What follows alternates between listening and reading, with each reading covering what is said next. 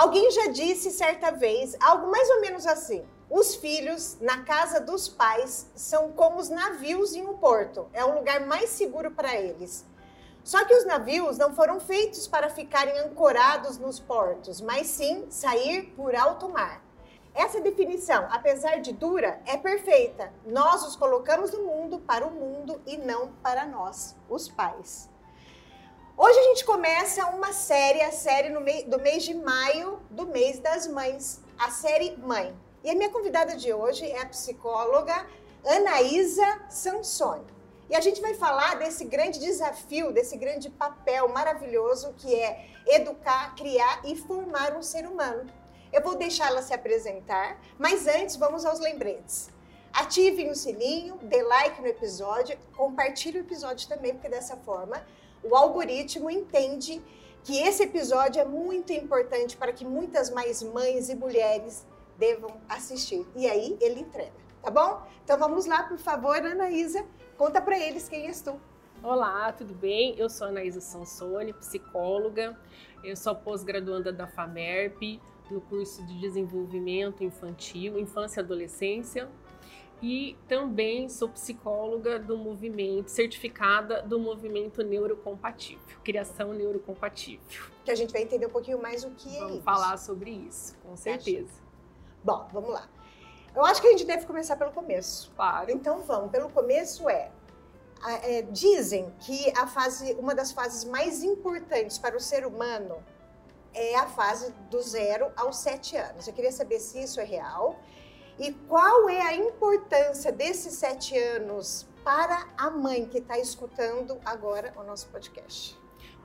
É, é, real, mas eu estenderia um pouquinho mais. Vamos lá. A gente pode falar que a infância é, ela vai até os 12. Tá. Então eu diria que a fase mais importante da vida do ser humano é a infância, do zero aos 12. Tá.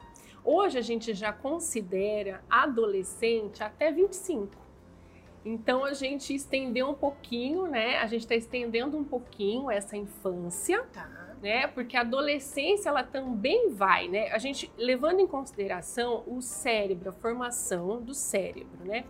O cérebro ele está 100% pronto, né? E a gente fala sobre as faculdades cognitivas, as emoções, mais ou menos com 25 anos. Então aí a gente diz que é, o adulto, né, já é um adolescente adulto, está pronto, 100% pronto para tomar as suas decisões, para controlar as suas emoções, mais ou menos aí. Mas os estudos científicos de hoje, atual, moderno, eles dizem então que com 25 a gente passa a ser jovem, sai da, da adolescência? É. E por que que até anos atrás, eu não sei quantos anos então, é, isso acontecia aos 19? É, as pesquisas foram mostrando que o cérebro ele tem a plasticidade, né? Ele é neuroplástico. Okay. E aí, é, outra, antigamente a gente falava assim, ah, a adolescência é quando a gente consegue moldar até a adolescência, vai, o cérebro ele absorve até a adolescência, até o final da adolescência. E hoje a gente sabe que não. A gente aprende o cérebro, ele absorve, ele consegue aprender até o último minuto da nossa vida. Certo. E aí, com isso, as pesquisas recentes, acredito que é Harvard 2019, mais ou menos, 2018, já aponta que a adolescência, né, que o cérebro, ele se forma, porque a gente, é, o cérebro, ele se forma de baixo para cima, de trás para frente. E aqui na frente a gente tem as nossas emoções, né, os nossos controles é, emocionais. Então, é, e isso, é, essa formação, ela se acontece mais ou menos por volta dos 25 anos. Então eu posso ver se eu posso afirmar. A gente, na, na infância, a gente tem dois períodos, de 0 a 7 e de 7 a 12. A 12. O que, que acontece de 0 a 7? Por que, que é tão famoso esse período? Por que, que eu, como mãe, é importante que eu saiba o que acontece nesse período para que eu faça o melhor para o meu filho? No, no comecinho, a gente vai falar de 0 a 3, tá. né? 3, 0 a 4, de 0 a 3, 4 a 7.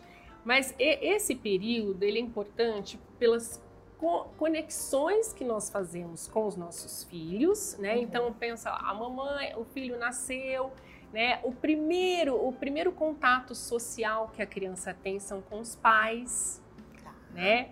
E aí é, vai dizer, a criança ela aprende por observação no começo. Então você, a gente tem os neurônios espelhos, né? Então você de 0 a 3 é quando a criança ela está aprendendo, né? E desenvolvendo a sua personalidade, desenvolvendo o seu lado cognitivo.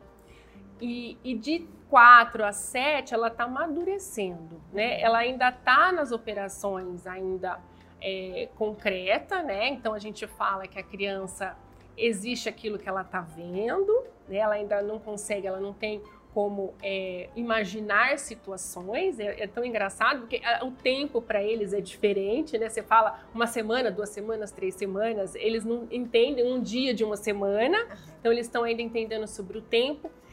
Que, que é tão importante isso? Porque é na infância que a gente vai fazer as nossas conexões para a vida adulta. Né? Depende daquela conexão que eu faço, né? daquela relação que eu faço dentro da minha família, com os meus pais, é que vai reverberar lá na vida adulta. Então, eu tenho uma família onde as minhas escolhas de criança são invalidadas né? Aonde é, eu não consigo. É, a gente fala muito de birra, né? Uhum. Ou, ouço muito falar, né? Ai, a criança faz muita birra, ela não obedece. Né? Ou ela é muito reativa, qualquer coisinha ela fica nervosa. Mas o que é isso? O que, que é essa birra? A gente precisa entender o que, que é. O cérebro infantil ele é muito imaturo. E a criança, ela não consegue regular sozinha, ela precisa de um adulto. Então, é quando eu dou para o meu filho, e muitas vezes a gente dá aquilo que a gente nem tem, né, que a gente nem aprendeu, por isso que a gente uhum. estuda muito, né? Por isso que eu falo que os pais precisam estudar sim, porque a gente a gente, a gente vai, vai buscar informação que a gente não tem, né? Mas eu preciso dar para o meu filho condições, condições para que ele consiga lá na frente né, ter as suas próprias é, conexões, controle das emoções. Então, como que eu faço isso? Ai, minha filha tem muita birra ou é, é uma criança muito reativa. Como é que eu faço? O que, que, eu, qual, o que, que é importante? Qual é o mais importante da relação? É você estar tá ali, ouvir, ter paciência, né? entender aquela criança, acolher aquela criança, abraçar aquela criança se ela aceitar o abraço. Né? Porque às vezes a criança está tão reativa que ela não quer, né? É. Você falou aqui é, que é muito importante a gente, nós como, eu não sou mãe, eu não sou mãe, mas eu me coloco como se fosse aqui, porque eu sou extremamente maternal, tenho 11 sobrinhos, três já netos, é. então é. assim, é, já tenho sabe. três netos sem ser mãe, é. então tá, tá, tudo bem. Mas o que, que acontece? Você fala, falou aqui que uma das coisas muito importantes na infância é que os pais estudem para que receba essa criança e as demandas dela de uma maneira mais produtiva para a própria criança isso. no futuro. Mas a gente tem muito, e que é isso, eu, eu imagino que isso seja muito natural, muito natural mesmo, é a resistência de que, mas na minha época não precisava nada disso, mas na minha época, mas na minha época. Como que a gente faz nos dias de hoje essa, quebrar essa resistência, mas na minha época, porque na minha época não existiam as demandas que existem hoje. Então eu preciso estar aberto para entender que no mundo de hoje existem demandas que na minha época não existiam, então eu preciso, e eu estou cuidando do meu filho hoje, não na minha época. Não na minha época, é. Como que você, como que você é, é, explica isso, orienta um pai a quebrar essa resistência da minha época? É, olha, é, a gente tem uma frase muito clássica sobre apanhar, sobre bater, né? Tá. Ah, eu apanhei e não morri. Eu vejo, eu ouço isso muito, né? uhum. né? Eu apanhei e não morri. Ok, né? Mas a gente não quer morrer, né? Com certeza. A gente não quer, mas muitas crianças apanharam e estão morrendo, né? E aí, o que, que a gente tá. Os que não morreram, com certeza, com certeza trazem marcas Uhum. Trazem muitas marcas, né? Não morreu, mas é, tem um relacionamento difícil mas tem, pode, ser que tenha um relacionamento difícil no trabalho ou até com os próprios pais, mas trazem marca, mágoa, né? Tem sentimento lá, pode ter uma, até uma depressão, uma crise de ansiedade. Estou falando de uma maneira geral, né? O que, que é esse não morreu?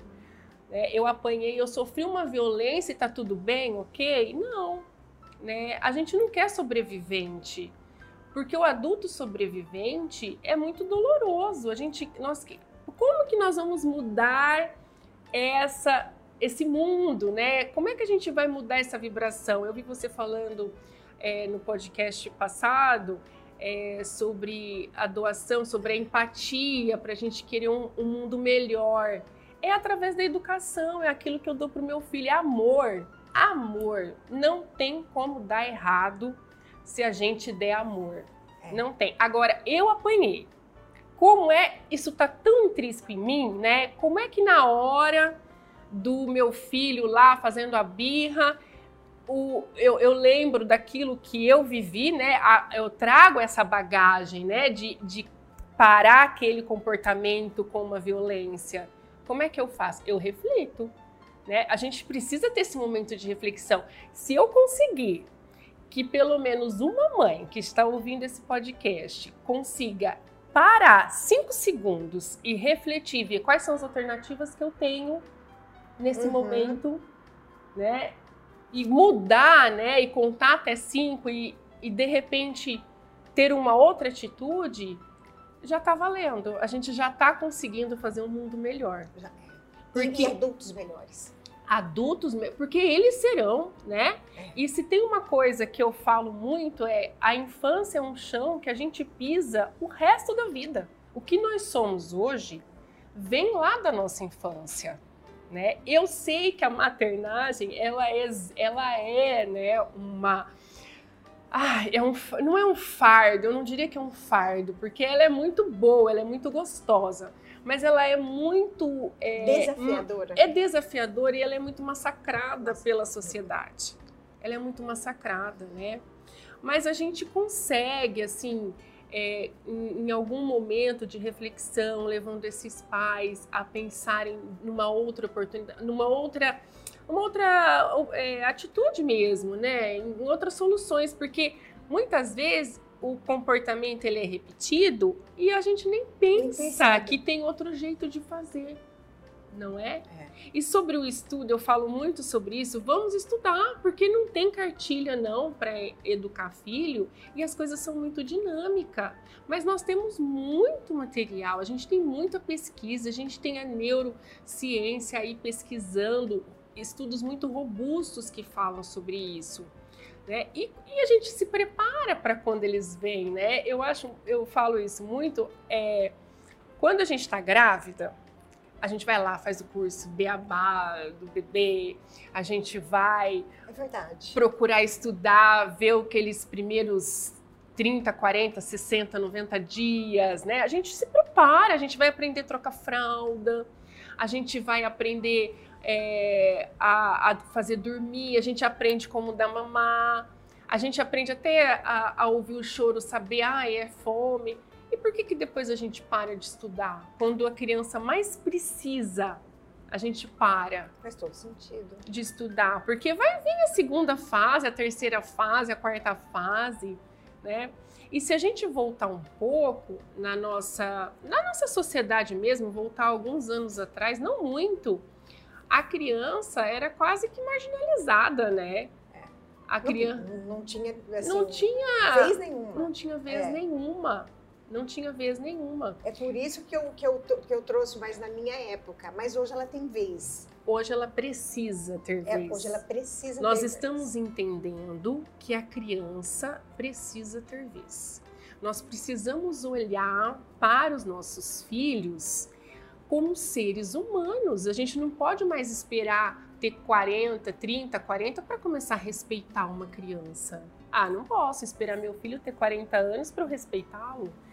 Se ele quiser sair com chinelo de cada cor, isso te ofende? Não te ofende. É uma criança. É uma criança e a criança ela tem a previsibilidade, né? A criança muito pequena, eu tô falando de 4, 5, 6 anos, até um pouco mais, né? Eu tenho os meus com oito e eles têm a previsibilidade deles. Eles, quando eles imaginam assim, ah, vamos sair, nós vamos ao shopping. Eles já estão imaginando o que, que vai acontecer, né? Do jeitinho deles, porque eles não conseguem ainda ter é muito pequeno, eles não conseguem ainda ter a operação abstrata, uhum. mas eles já conhecem o shopping, né? De repente, ele quer ir com um short lá, uma ou fantasia. Eu me lembro de uma situação que aconteceu comigo. Minha prima tinha uns 5, 6 anos, eu falo isso toda vez que eu falo para ela, e ela tinha uma fantasia da Cinderela. 5, 6 anos. E a gente ia pro shopping e ela, pá, pôs a fantasia. E eu, não, imagina. E a minha tia, ela tem um monte de vestido.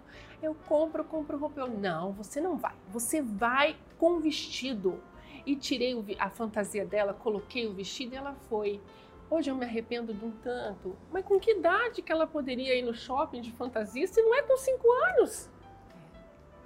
Por que, que eu tirei, né? Por que, que a gente sempre tem que controlar? E aí a gente vai entrar numa outra situação. Nossa, é muito interessante o que você falou agora. E assim, eu dei uma viajada. Se você falasse, Paulo, você está viajando demais, você põe eu para cá. Você me traz de volta. Mas você falou, é, em que idade que ela poderia estar usando uma fantasia de Cinderela com cinco anos? E qual é o problema que a gente vê às vezes? É que essa menina que não usou a fantasia de Cinderela com cinco está se comportando como Cinderela, Cinderela com 25. Porque ela não conseguiu é, transmutar esse desejo dela ou essa vivência, essa experiência. Isso acontece muito acontece. de coisas reprimidas na infância que você acaba levando para. E eu ia entrar nesse assunto agora, porque aquela mãe, né? No caso eu, né? A prima, que tirou a fantasia, mas a mãe, né? Que vai lá e tira e você não vai, você vai com outra roupa, né? E tira essa autonomia da criança. A criança entende que eu não, eu não consigo, eu não tenho competência, né? Eu não consigo fazer uma escolha. Isso a longo prazo, repetidamente, acontece o que lá na frente? Uma, uma, um adulto com baixa autoestima, uhum. né? Um adulto que precisa é, sempre recorrer a uma outra pessoa, né? Ou, ou os pais estão próximos, né? Muito próximos, ou vai depois procurar um relacionamento aonde tem sempre alguém, né, superior. Pode acontecer de, de procurar relacionamentos abusivos, né? Certo. Porque esse controle, quando eu exerço esse controle, é lógico que eu não tô falando, ai, tá frio. De algumas regras. De... É, ah, tá frio e a criança quer ir de camiseta. Não, a gente leva a bolsinha aqui, né? Leva uma bolsinha claro. com uma camisa, com uma blusa de frio, né? Porque não tem como eu deixar toda a autonomia e responsabilidade para a criança. Também tem esse porém. Claro. Né? Por exemplo, eu já vi assim, ah, mas ele não quer colocar blusa de frio e tá, um, tá lá 10 graus, você não vai deixar seu filho sair com uma camiseta, né? E, le... ah, ele não quer, então leva você, você é o adulto, né? Você é o adulto, então leva uma bolsa aqui com uma jaqueta de frio e aí a hora que ele sentir frio ele vai querer pôr, com certeza. Né? Mas não deixar a responsabilidade para a criança depois lá fora com 10 graus, você falar, ah, mas você não quis, eu não trouxe né? Você quis vir assim? Não, gente, é uma criança, né? O adulto da relação somos nós. Então, a gente precisa ali ter um jogo de cintura. Então, eu percebo, pelo que você está falando agora, que, que o grande desafio da, de educar, criar, formar um ser humano, principalmente na fase da infância, que tá. Eu estou olhando para ali porque tem mãe ali, eu tem. fico imaginando qual é o desafio. Mas veja bem, você falou de dois aspectos. Você falou do aspecto onde o que está prevalecendo e o que deve prevalecer é a sensibilidade de ver o desenvolvimento da criatividade, da, da, da, do lúdico, que é extremamente importante e que precisa que isso aconteça. Eu, como mãe, tenho que como pais, né? Mas aqui a gente está falando da semana da, do mês das mães. Como mãe, eu tenho que ter, eu tenho que ter um olhar sensível para o lado lúdico dessa criança e fazer com que isso seja aflorado, porque amanhã pode ser um adulto criativo, Uhum. mas por outro lado também tem as questões práticas. E nas questões práticas eu tenho que dominar porque ela não está pronta para isso. Exato. O grande lance é conseguir separar essas duas, esses dois aspectos pelo jeito. Exato. E você ter o jogo de cintura É. para você não sufocar uma criança, né? Mas também dar suporte. O que, que é a parentalidade, né? O que, que a gente, qual, o que, que é a nossa função? É proteger É proteção. assegurar que essa criança, né, vai crescer. E o que, que todas as mães querem? Todas as mães querem o quê? Que os seus filhos sejam felizes, adultos responsáveis, que tenham bons amigos, boas relações, não é isso? É que isso. seja produtivo. Exato. E o que, que nós fazemos hoje para que isso aconteça? Então, pronto. Então, vamos entender o seguinte. Primeiro, explica para nós o que é educação positiva. E a partir do momento que você explicar o que é educação positiva, você consegue citar, por exemplo, dentro da perspectiva dessa disciplina positiva, da, da educação positiva, cinco, cinco práticas que os pais e agora as mães fazem que pode promover um bom adulto, esse adulto que você diz que toda mãe quer, e também alguns, algumas práticas equivocadas que a gente faz a partir do olhar da educação positiva que não, dá, não assegura que o filho possa ser esse no futuro. Claro. Então vamos lá. A educação positiva, a base da educação positiva é a conexão, é o vínculo, Tá. né? Me vincular àquela criança. Essa é a base, né? É você ter um olhar, né? Um, um olhar mais acolhedor, um olhar respeitoso, né?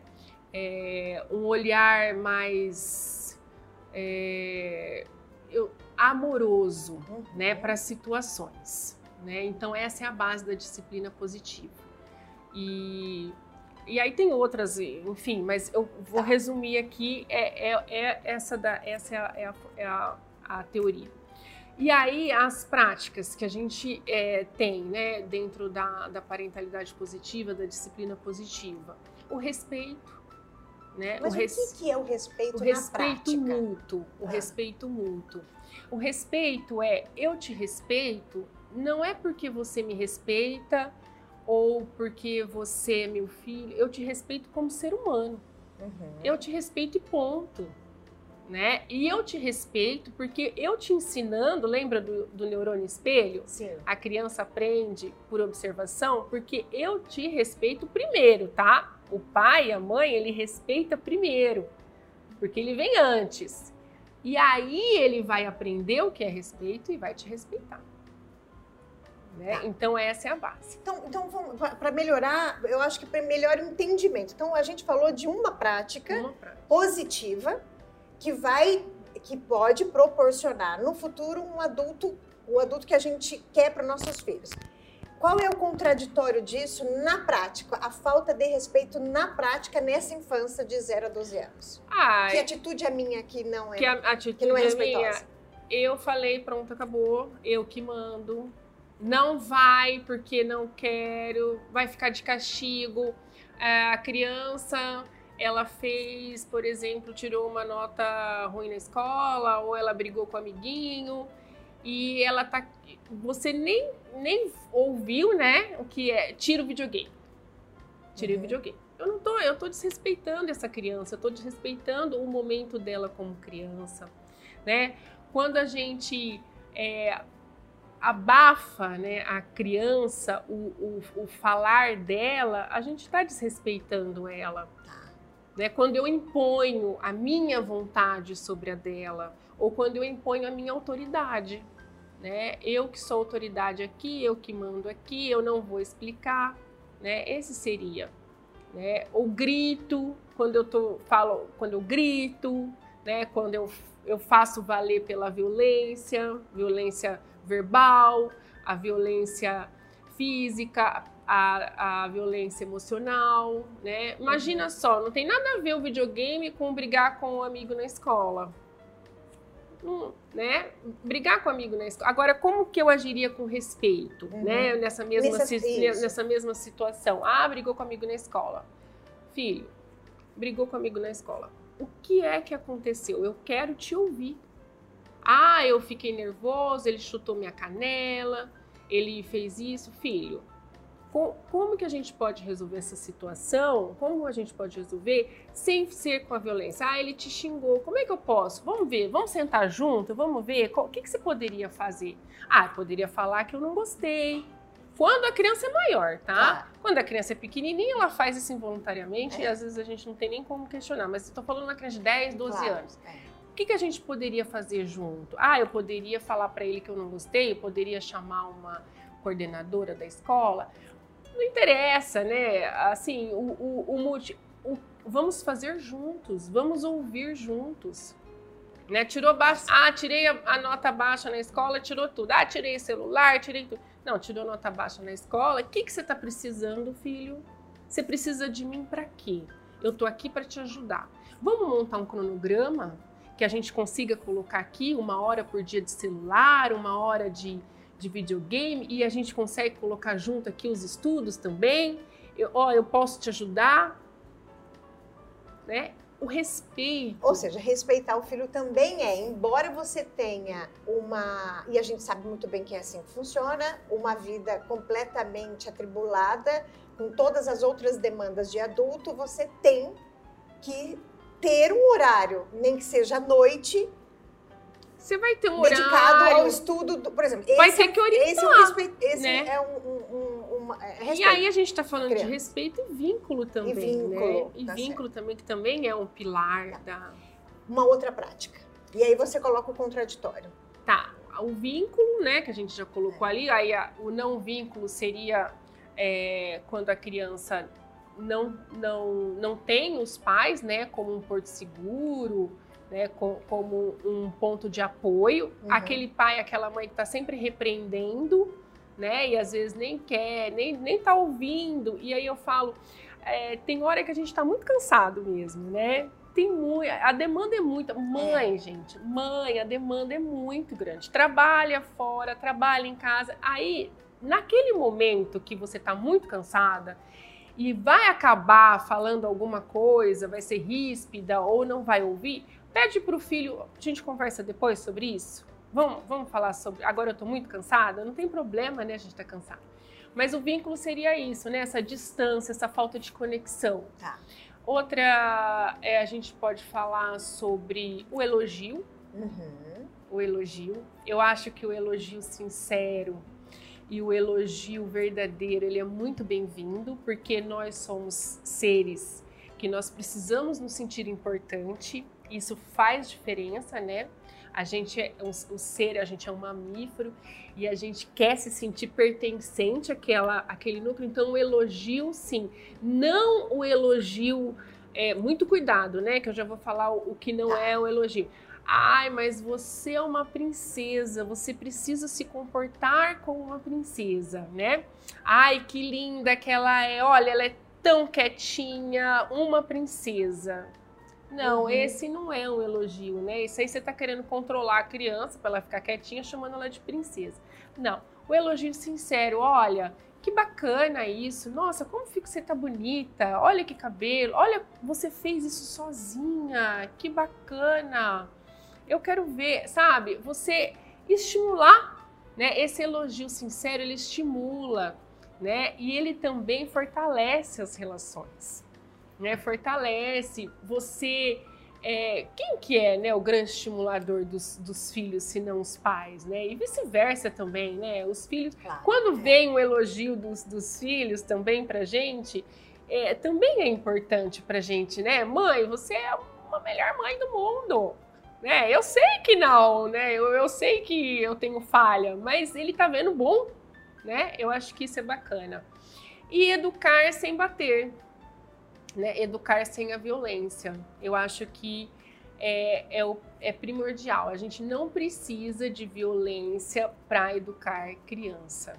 A gente precisa é entender uhum. o que está acontecendo com aquela criança, qual o período que ela está passando, qual é o período mesmo que ela está dentro do desenvolvimento, o que esperar. Quando a gente estuda, a gente antecede, né? Ah, eu sei que a minha criança com 4 anos ela é egocêntrica.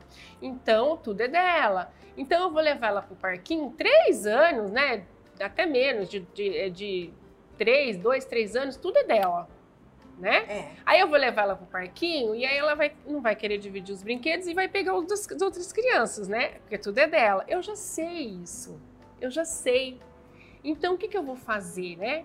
Como é que eu vou agir com essa criança se tudo é dela?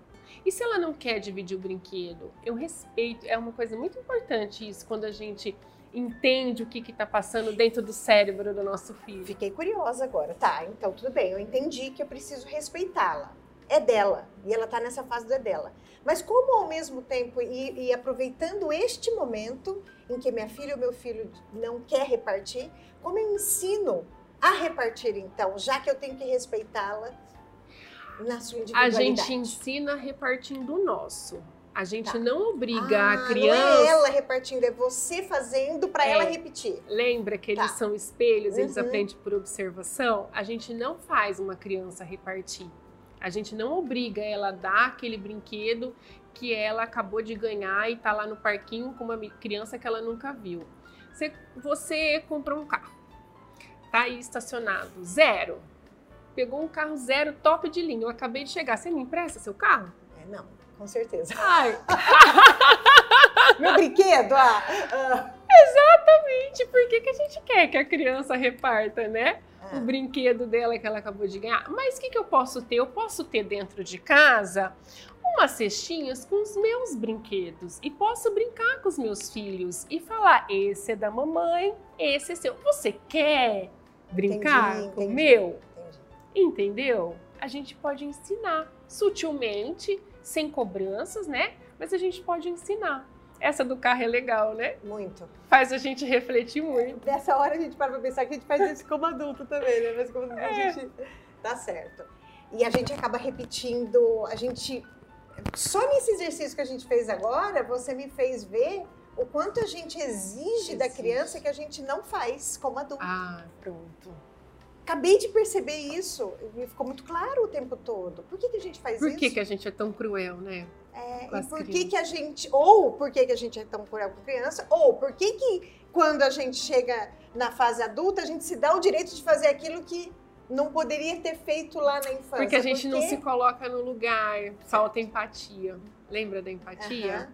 Às vezes, só o fato de eu me colocar no lugar daquela criança e falar assim: o que, que eu gostaria que acontecesse aqui nesse momento? Se fosse eu essa criança, que, que, como, que, que, eu faria? Né? O que, que eu gostaria que esse adulto falasse para mim agora? Às vezes, quando a gente se coloca, né, mesmo quando a gente não tem, quando a gente não traz né, referências dessa é, educação né, mais é, mais positiva, dessa educação com mais amor, né, dessa, dessa criação mais neurocompatível. Uhum. É, quando eu me coloco no lugar, provavelmente a gente tem lá atrás, né? Quando eu entro em contato com a minha criança interior, tem lá algumas situações que eu gostaria que tivesse sido diferente. Claro, né? claro. É, é, depois a gente vai entender o, o- a criança interna, como a gente pode tratar melhor dessa criança interna para a gente tratar depois melhor da criança externa, né? Externa. Então vamos tentar resumir, que eu acho que você deu então os pilares da educação positiva. A infância, de 0 a 12 anos. Veja se está certo isso. As bases, respeito e amor. E amor.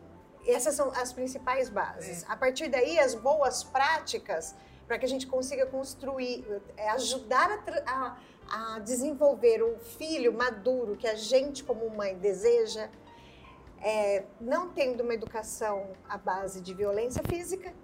É isso? É. Nem É. psicológico. Nem psicológica, claro. Por exemplo, você falou do elogio, mas a- e a- como uma, algo positivo, por exemplo, o elogio, como você falou, mas o negativo devia ser, então, o contrário disso, deve, deve ser a comparação. A comparação. Ou entre filhos, ou entre primos, ou entre o que seja. É. Pode ser, né? Pode, Porque a comparação ser. deve ser algo assim. Você sabe que a gente vive num mundo de adultos que vive se comparando. A gente não se aceita porque a gente se compara o tempo O todo. tempo todo. Certamente um pouco disso veio lá de trás. Lá de trás. De- né, Em algum lugar a gente aprendeu a se comparar o tempo todo. E aí É. a gente tem essa dificuldade de aceitar. É, a gente pode resumir então isso: amor, respeito, não violência verbal, emocional e física. Uhum. E el- elogiar para que, as que essa criança tenha um desenvolvimento de autoestima. A gente Mas precisa. um elogio verdadeiro. É, exatamente. É, tá, ok. Tá bom, então agora meu filho não é mais uma criança. Meu filho, ele é um, um como eu posso dizer? Adolescente. Um adolescente e jovem, que é dos 12 ao 25. Isso. O que a disciplina positiva, educação positiva dita para esse período? O que, que ela fala? Qual, qual é a melhor performance Ó. minha como mãe nesse período? Na adolescência, a crian- as crianças, né, os jovens, eles vão procurar os pares, Tá. né? Então é a prime é o primeiro marco assim do distanciamento dos pais, Ok. né? Eles já têm a bagagem lá da infância, né? A gente já tá partindo assim que a gente foi muito respeitoso, que nós temos um vínculo muito bom, uma boa conexão com essas crianças e agora eles estão adolescentes. E aí eles vão procurar os iguais, os mesmos, da mesma idade. Aí eles começam a formar as turminhas, as tribos Uhum. e acaba que distanciando um pouquinho dos pais, né? Eles, eles vão já traçando aquele caminho, né? Eu acho que já é uma preparação assim para aquela saída, Tá. né? Terceira fase. A terceira fase. Tá. Então, eles vão. Mas o, o- o grande legal, né, da- dessa, dessa idade é que eles ainda não são adultos, Uhum. porém têm tamanho de adulto. É. E aí é que mora o perigo. Tá. Porque muitos pais acham que estão falando de igual para igual e não estão.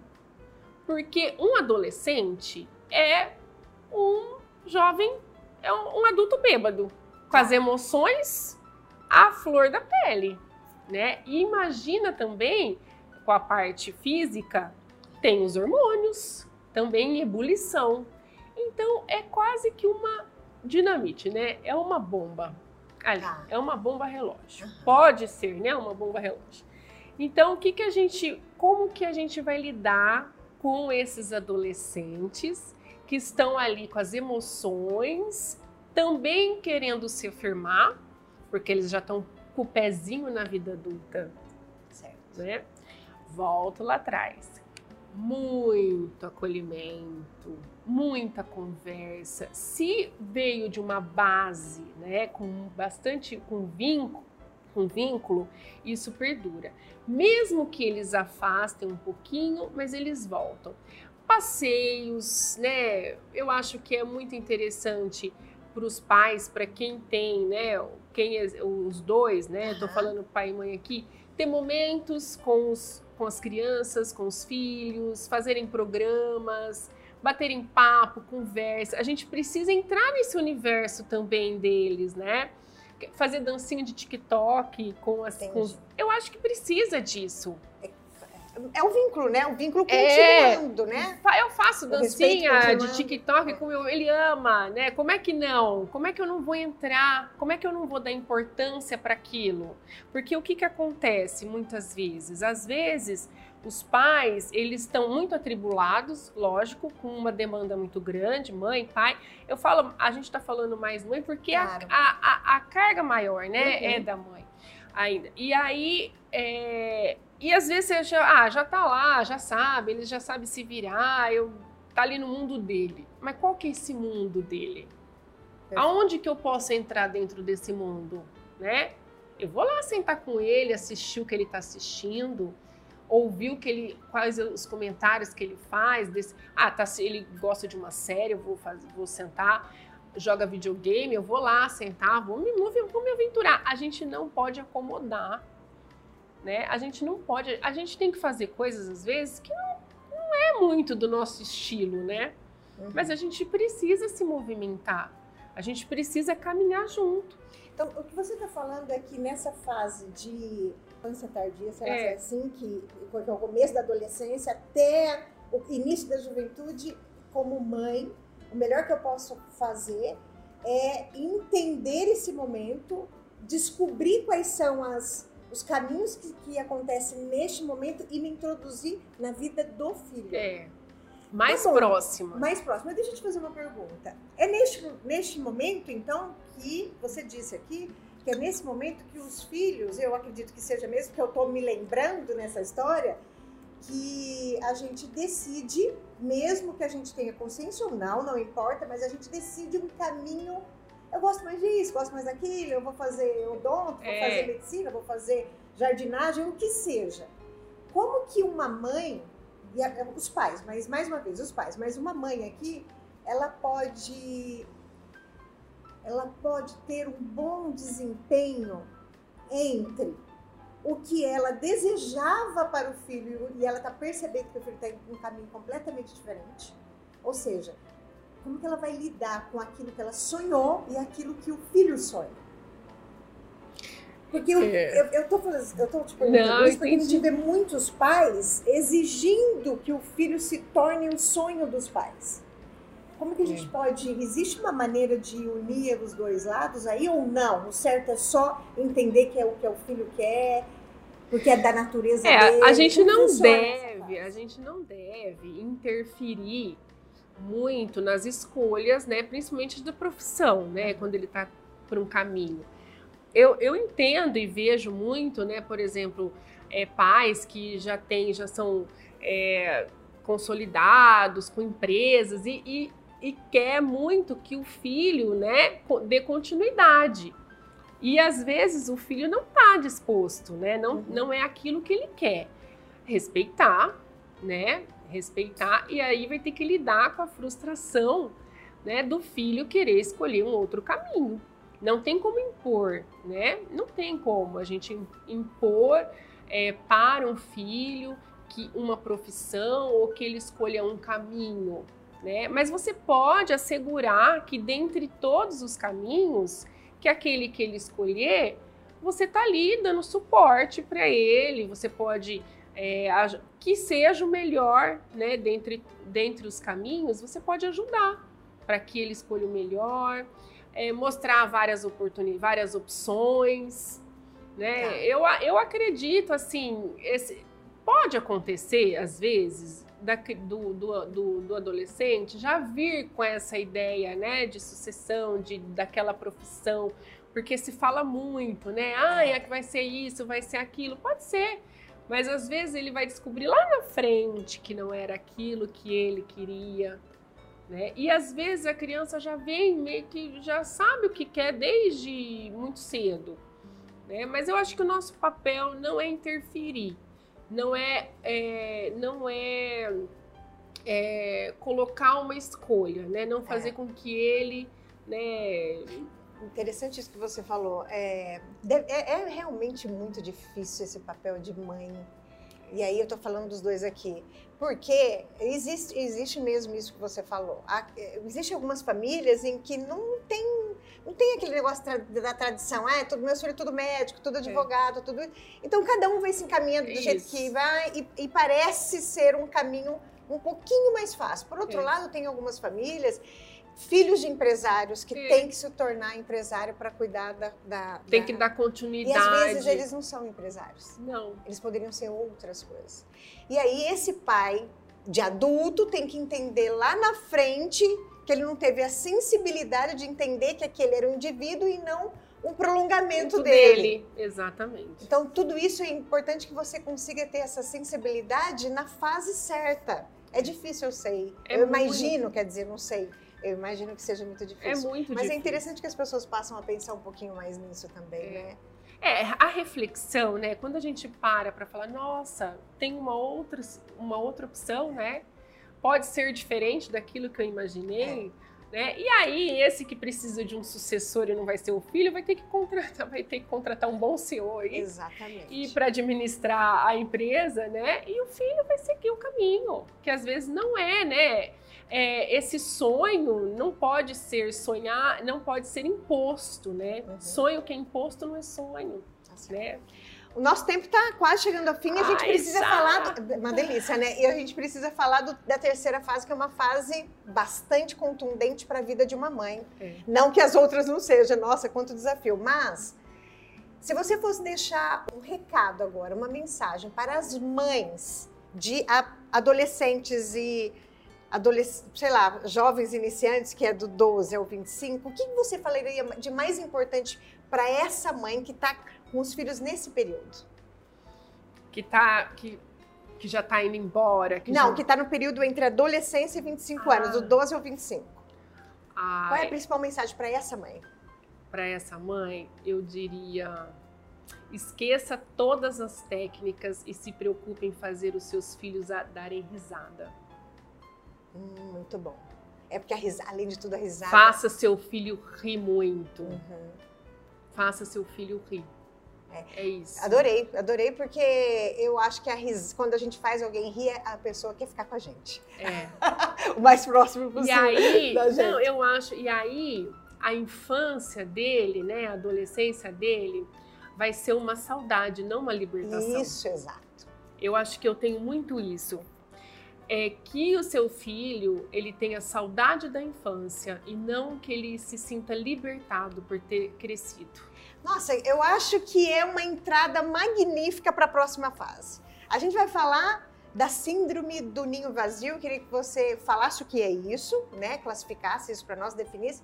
Mas olha que interessante. A gente, quando a gente fala da síndrome do ninho vazio, a gente está falando muito dos pais, é. menos dos filhos. Mas olha que maravilha eu iniciar um, um, momento de não filhos dentro de casa, mas que eles têm uma memória afetiva, afetiva, maravilhosa daquela casa que viveu até então. Então, o sorriso realmente concordo com você, é, é um dos melhores.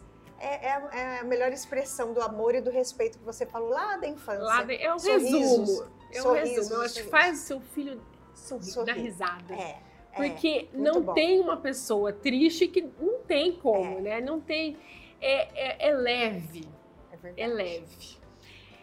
Agora meu filho tem 25, tem 21, sei lá, foi para faculdade, ou não foi para faculdade, mas começou a trabalhar em outra cidade, ou ele casou, que seja agora o meu ninho ficou vazio. É isso mesmo que é? Sim. E o que é síndrome do ninho vazio? A, a síndrome do ninho vazio é aquele é quando o último, né, vai uhum. embora, uhum. né, volta aquela constituição familiar lá do comecinho, que é o casal, né, mas aí depois de vinte e poucos anos, né, e é, é, é o sofrimento, aquela tristeza, né, a, a, hum, ele marca o final da maternagem, né, é, esse não é o final da maternagem que a gente vai ser mãe até o fim, mas aquela, a, a, aquela preocupação, né? aquela rotina, aquela dedicação, né? Porque as, é, durante X anos, até, a criança, até o adolescente, o adulto sair, a gente faz né, a nossa rotina junto com a deles, é tá ali, é uma dedicação muito grande. Então, a síndrome é esse sofrimento. É, foram embora, voltou aquela, o casal e eu tô sentindo falta, tô sentindo falta, né? Eu fico meio perdida. É, é como se a gente voltasse lá do comecinho, mas 20 e poucos anos depois, né? Porque quando a gente engravida, tem filho, a gente também tem medo, a gente tem um monte de insegurança, não sabe bem como é que vai fazer, se vai dar conta. E daí um tempinho já tá totalmente adaptado. O ninho vazio é uma nova reorganização familiar, né? É uma nova readaptação vem junto, pode vir junto com outras situações, é, com as próximo da aposentadoria, né, que também já mexe um pouco com o emocional, pode vir junto com a menopausa para a mulher, e aí também já vem uma carga emocional grande, né? Então, acontece, as, quando há síndrome, né, há um sofrimento, uma baixa autoestima, que ela pode sim evoluir, pode ficar grave para uma depressão, se não cuidado. Agora, só a saudade, eu queria fazer aqui uma diferença, né? uhum. né? Ter saudade de ter o filho em casa, normal. Tá. Todos nós vamos passar, né? Sentir tristeza, olhar o quarto vazio, né? Ficar meio perdida no começo, sem saber o que, que vai fazer, né? Isso é normal, a gente vai ter mesmo, e tem que ter, né? É o teu filho que tá indo, né? É o teu filho que tá indo embora, né? Tem que ter. Mas a relação, ela continua. Tenho que dar uma escapulida e voltar para as mães, tá. tá? Porque você me veio uma pergunta aqui na minha cabeça. Você falou assim que a síndrome do ninho vazio é como se a gente voltasse para recomeçar depois de 20 anos uma mesma história ou algo parecido com isso. Eu posso dizer que a, a sensação da síndrome do ninho vazio não é só nas questões de, de pais com filhos, mas pode ser também de um trabalho, pode da minha sensação de ter que recomeçar de novo, tudo de novo, uma separação, por exemplo. É, são, é, são, essas mesmas sensações? Ela, ela, ela tem coisas similares, uhum. porque ela também é, a síndrome do ninho vazio, como por exemplo o recomeço de uma carreira ou uma separação, ela também passa dentro das fases do luto. Ah, então, então é o então, luto que está é em todos esses processos. É o luto que está em todos esses processos. Entendi. É então a mãe e o pai que estão que estão vivendo a síndrome do ninho vazio estão vivendo uma das uma fases fase do luto. do luto. É uma Entendi. das fases do luto. Deixa eu perguntar uma coisa para você. A, a síndrome do ninho vazio, ela comete qualquer pai e mãe, ou seja, pai e mãe que tem seis filhos, o pai e mãe que só tem um filho, a mãe que é solo, a mãe que é viúva, existe, existe alguma coisa diferente nesse aspecto? Se eu sou mãe solo, mãe viúva, mãe de muitos filhos ou mãe de um filho só? É, qualquer uma dessas mães podem passar pelo, pela síndrome não dá, não? Não dá para determinar né, quem vai passar e quem não vai passar. Tá. Porque ele tem muito a ver também com a nossa cultura. Uhum. Por exemplo, é, nós aqui, brasileiros, a gente tem essa cultura da maternagem mais longa, dos filhos dentro de casa. Mas se você, por exemplo, for para a Europa, lá eles têm uma cultura totalmente diferente. Com 18 anos, praticamente o pai coloca o filho para fora, para fazer mochilão, para ir explorar, né? Nos Estados Unidos também isso é comum, mas na Europa é muito comum. Eu tenho uma amiga sueca com 17 anos, a mãe abriu a porta e falou: vá, filha, pega seu mochilão, vá viver sua vida. Certo. Então, é mais cultural. Então, não tem como a gente determinar né, se é, vai passar X ou Y, ou quem tem mais ou quem tem menos, quem sofre mais, quem sofre menos, né? Mas a gente pode falar que de uma maneira ou de outra, né? É, uma mãe ela pode sentir de diversas formas essa, essa ruptura. Não, é, não é que a mãe da Europa né, não sinta falta né, do seu filho, mas eles têm uma cultura lá que é de ir embora, uhum. que é de sair, que é de fazer, rodar lá a Europa, fazer mochilão e tudo mais. Então, não que ela não sinta, pode ser que ela vá sofrer menos, ou até sofrer muito mais. Tá, né? então, então não importa se não eu tenho importa. seis filhos, não. um filho, se eu tenho meu marido dentro de casa ou não, é. não é isso que vai determinar. Isso não, não é uma tendência. Ah, não. você tem muito filho, quando sair você vai sentir muito mais a síndrome do que a mãe que só teve um filho. Não, não, não tem como tá, determinar okay. isso. Você sabe que minha mãe, ela tem 80 e... Mãe, 81, 80, quantos anos, hein? Vai ficar brava, porque uma é, vez eu falei pra ela que ela tinha, que ela tinha 88, Mais 78. do que ela tem, né? Mas a minha mãe, ela, esses dias a gente estava conversando por telefone e ela falou, ah, agora que eu tô entendendo esse negócio de síndrome, assim, é, síndrome do ninho vazio. Ela tem seis filhos, nós, que ela não sentiu quando a gente saiu, porque vieram 12 netos, 11 netos. Agora os netos estão indo, agora ela está começando a tá. sentir tá. é. isso. Tem como, como casal, então, agora, já que o que quem é afetado pela síndrome é o casal, que fica dentro da casa, tem como a gente se preparar e sofrer menos isso?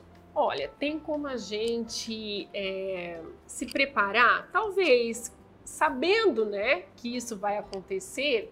Eu acho muito importante que a gente tenha, né, é, na nossa rotina coisas que a gente gosta de fazer. Toda, é, o que que acontece, né? Quando os filhos saem, é, geralmente a gente tem algum projeto que a gente não colocou em prática antes e aí pode colocar.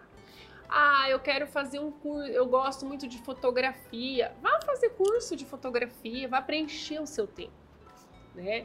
Vá, vá curtir. Tem muitos casais que se redescobrem e que, come, e que e se adaptam muito bem né? Uhum. Não colocando a situação que o filho atrapalhava, que o filho não é, não é sobre isso, né? Não é sobre isso, é que a rotina e a dinâmica da casa muda, não é? Então, o que que acontece? Você pode é, fazer colocar projetos, né? Pode até é, se preparar anterior, né? Anteriormente, olha, da, meu filho vai fazer faculdade daqui tantos anos, então talvez eu possa mudar de casa, ir para uma casa menor, né? Ou eu posso ter mais tempo para isso, mais tempo para aquilo né, preencher este tempo é ah. muito importante. Então já é importante que preencha, preencha o espaço na agenda antes da antes, saída dos filhos é, para não sentir tanto, então, é, né? Exatamente. Eu posso fazer voluntariado, eu tô com, eu tô aposentada, né? Porque às vezes vem junto com a aposentadoria, eu tô aposentada.